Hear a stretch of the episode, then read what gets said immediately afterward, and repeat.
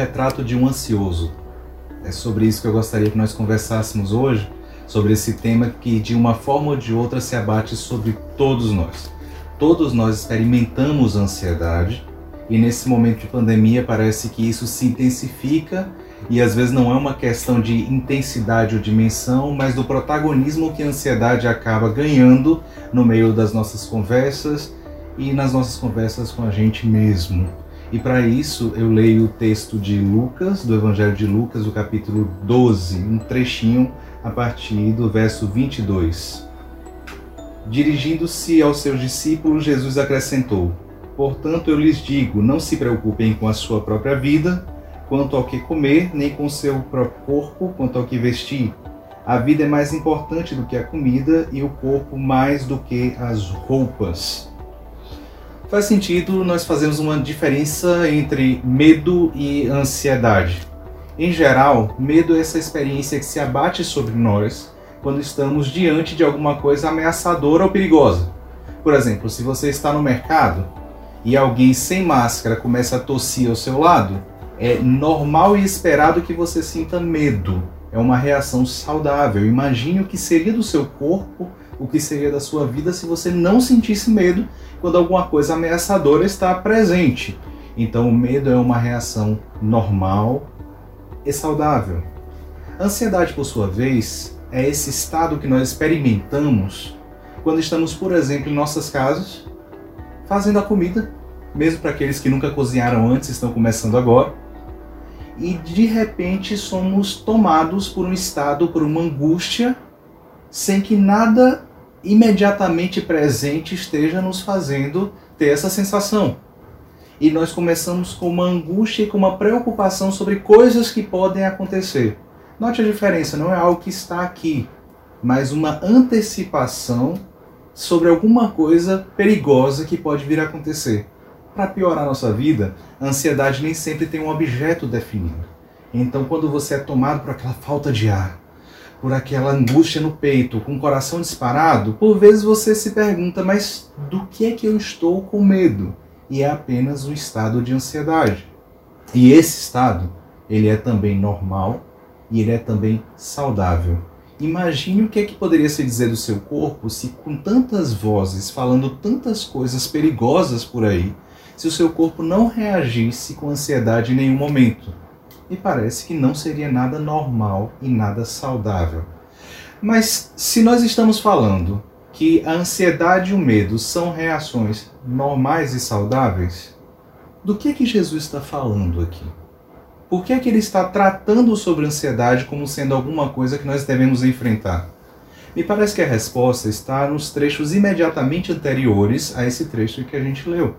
Porque se você voltar um pouco na sua Bíblia, e eu não vou fazer isso aqui, mas é bem importante que você faça em casa, você vai se lembrar que o Jesus estava falando com seus discípulos, e não falando sobre qualquer coisa, mas falando sobre coisas eternas, falando sobre aquilo que dá identidade a eles e a esse amálgama entre a identidade e a missão que esses discípulos tinham. Jesus chega a um ponto em que ele fala para os discípulos: não se preocupe se você for levado frente a governantes e a líderes, porque naquela hora você não vai precisar se preocupar com o que, é que você vai falar para se defender, porque o Espírito Santo vai te ensinar o que falar. Ou seja, Jesus está falando para eles de coisas eternas, da missão deles no mundo, da identidade deles, no mundo.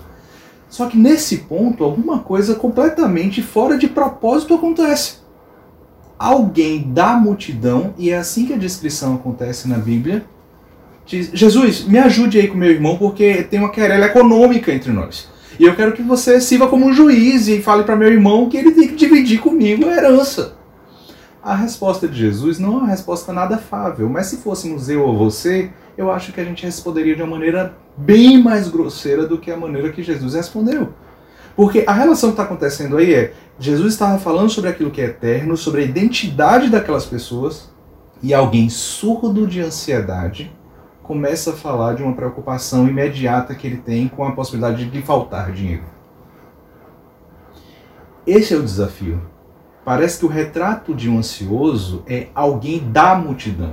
Note que nós não estamos falando de alguém que está na multidão. Todos nós andamos na multidão. Na verdade, todos nós ouvimos as vozes da multidão, mas não necessariamente por estarmos na multidão nós somos alguém da multidão. Porque alguém da multidão é alguém que assume os valores e as preocupações da multidão.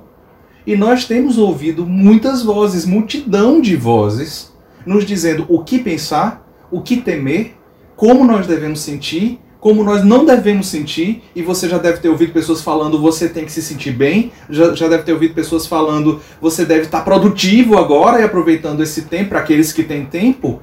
E quando você olha para o seu próprio corpo, você começa a reagir a isso de uma maneira ansiosa.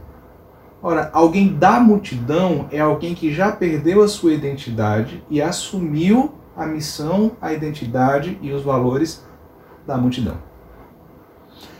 Mas e como é que nós podemos estar na multidão, mas não sermos pessoas da multidão? Parece que a carta de Paulo aos Filipenses, no capítulo 4, verso 6, tem uma boa forma de lidar com isso. Carta de Paulo aos Filipenses, capítulo 4, verso 6. Diz assim: Não andem ansiosos por coisa alguma, mas em tudo, pela oração e súplicas e com ação de graças, apresentem os seus pedidos a Deus. E a paz de Deus, que excede todo o entendimento, guardará o coração e a mente de vocês em Cristo Jesus. Ou seja, se lá atrás Jesus diz você não deve andar ansioso, que é uma, uma expressão correlata a viver guiado pela ansiedade, porque há uma diferença entre sentir ansiedade e andar ansioso. No caso, Jesus estava falando sobre andar ansioso, ou andar guiado pela ansiedade. Aqui na carta de Paulo aos Filipenses parece que há uma, uma, explicação de como fazer isso, como não se deixar ser guiado pela ansiedade, como não ser alguém da multidão.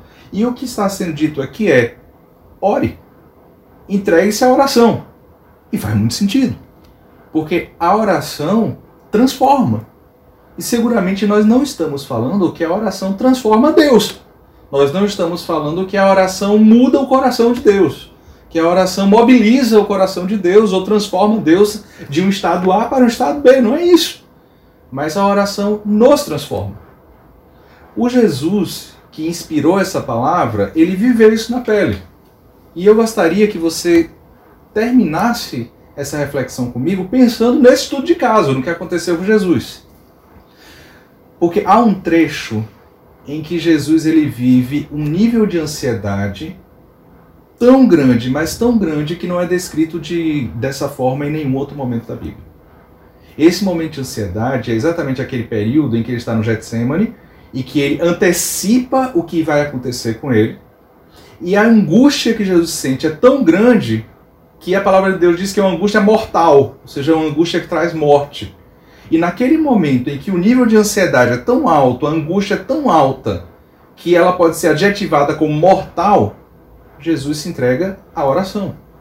E quando ele se entrega à oração, há transformação, mas não há transformação da vontade de Deus, há transformação da vontade que está operando naquele momento em Jesus Cristo. O que acontece ali é que ele ora que não seja feita a minha vontade, mas que seja feita a tua vontade.